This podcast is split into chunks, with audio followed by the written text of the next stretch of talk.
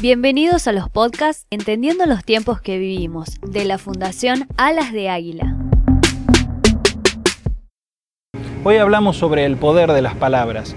Muchas veces las palabras son desestimadas, muchas veces creemos que la palabra no tienen importancia y hasta la popular frase lo dice, a las palabras se las lleva el viento. Desde la Fundación creemos algo diferente. Creemos que las palabras pueden provocar cosas que ni siquiera imaginamos.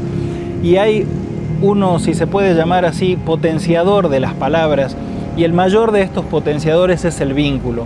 A medida que el vínculo se estrecha, el poder de las palabras aumenta. Eh, no es lo mismo que un desconocido te critique o te diga sos un inútil, a que lo diga una persona sumamente cercana un padre hablando a uno de sus hijos o hablando entre cónyuges, las palabras tienen mucho más poder y provocan cosas mucho más profundas, ya sea para bien o para mal.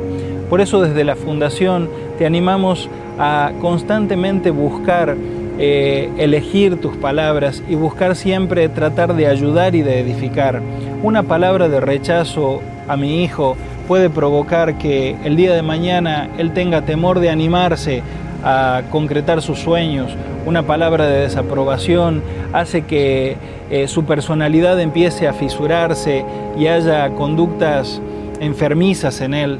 Eh, por esto trabajamos desde la Fundación en cuidar nuestras palabras y en constantemente buscar que nuestras palabras no destruyan, sino edifiquen, no desanimen, sino animen.